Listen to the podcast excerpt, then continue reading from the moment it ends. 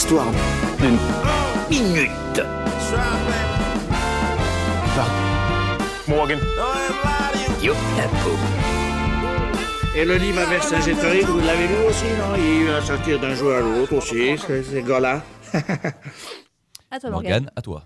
Let's go Et oui, comme on le disait, voilà, après un, un début d'année euh, plutôt très chaud, et Ouais. voilà, la France, euh, la France métropolitaine en l'occurrence, a connu une vague de, de froid avec de fortes tempêtes euh, ces derniers jours.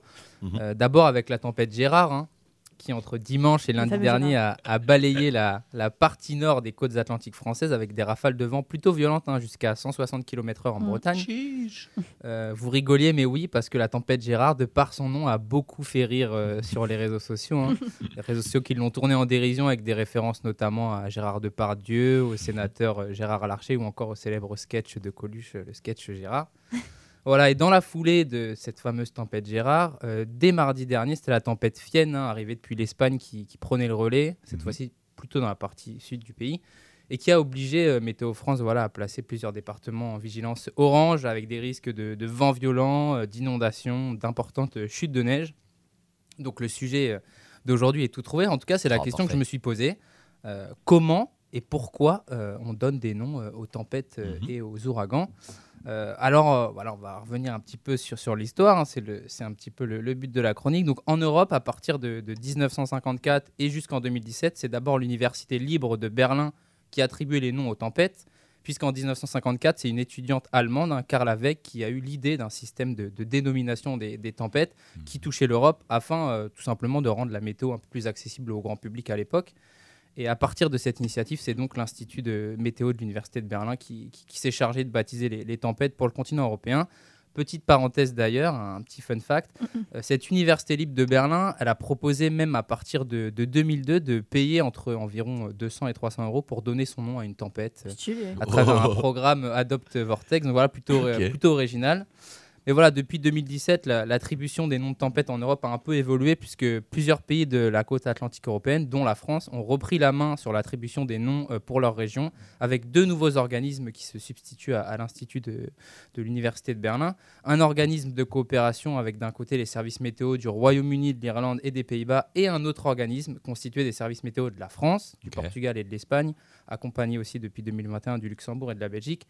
Et donc cet organisme euh, où se trouve la France eh ben, fait émerger chaque année une liste préétablie de 21 prénoms euh, afin de dénommer les tempêtes de sa zone. Mhm. Euh, liste qui suit un ordre alphabétique et qui observe une alternance de prénoms masculins et féminins. Ok. Voilà, jusque-là, jusque-là, tout va bien. Et au-delà de cette liste, voilà, il y a l'attribution, elle suit aussi euh, d'autres critères. Euh, déjà, bon, voilà, pour, juste pour info, euh, toutes les tempêtes ne sont pas nommées, hein, sinon ce serait un peu le bazar. pour cela, il faut qu'elles risquent de provoquer une vigilance vent au moins de niveau orange sur l'un des Orange, pays partenaires que, que j'ai cité juste avant. Et c'est le service météo du, du pays qui a prévu d'être impacté en premier en fait par la tempête qui lui attribue un nom à partir de la liste préétablie. D'accord. Donc voilà, c'est l'exemple récent de la, la tempête au nom rigolo euh, Gérard qui a déclenché en premier lieu en fait une alerte en France. C'est pourquoi euh, la tempête porte un nom à consonance française. Euh, par exemple, hein, pour la saison euh, 2022-2023, donc en gros c'est de septembre 2022 à août 2023, la liste des prénoms retenus dans le cadre de la coopération des services météo de la France et des quatre autres partenaires, c'est euh, Armand, Béatrice, Claudio, Denise, euh, Ephraim, Fienne, Gérard, Anne-Laure, Isaac, Juliette, etc. etc.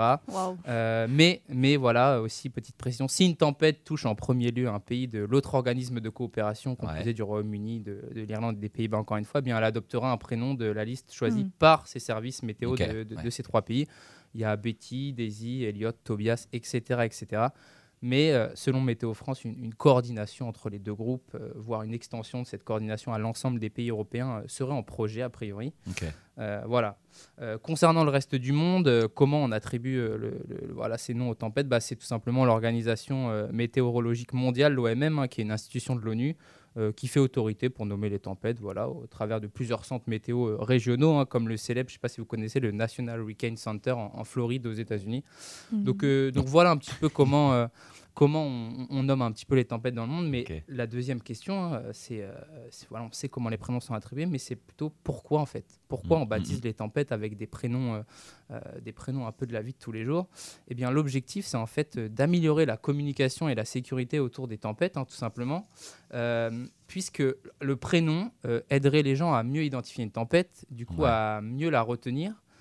Euh, que si pense, elle était nommée par un nombre ou un terme technique, en fait, Mhm. et donc à mieux la prendre en considération.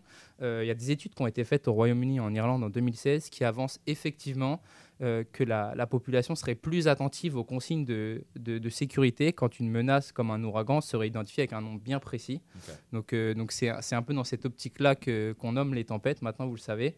Euh, voilà, on- voilà, pour conclure, on sait désormais comment et pourquoi sont attribués ces, ces noms de tempêtes qui peuvent voilà, souvent nous sonner familiers et parfois même rigolos pour certains, comme la tempête Gérard, mais c'est avant tout une question de, de sécurité et de communication. Et, euh, Mhm.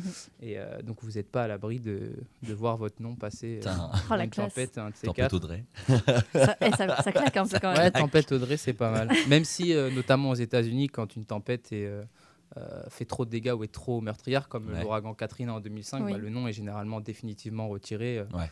Pour, euh, pour, pour pas voilà mais il y a des noms qui En peuvent revenir euh, donc on n'est pas à l'abri voilà de voir une tempête Audrey Antoine Morgane non, etc, tempête etc. Antoine. Tempête Wow. Antoine. Ah, donc Oh, voilà vous savez tout Yeah, mais du coup, moi j'avais une question. Genre, euh, parce qu'à chaque fois, ça, c'est dans l'ordre alphabétique, mais on a, par exemple, Denise, on n'a on n'a pas eu de tempête Denise, si?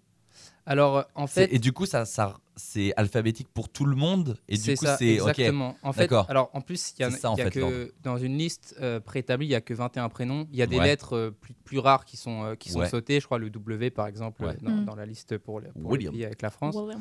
qui sont sautées. Effectivement, Euh, on suit l'ordre alphabétique par rapport à l'ordre d'arrivée des, des tempêtes dans, dans, les pays de la un peu de la coalition, on va dire.